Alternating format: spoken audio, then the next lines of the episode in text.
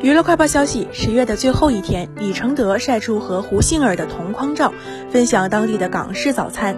两人穿着同款深色上衣，都戴着棒球帽，越来越有夫妻相。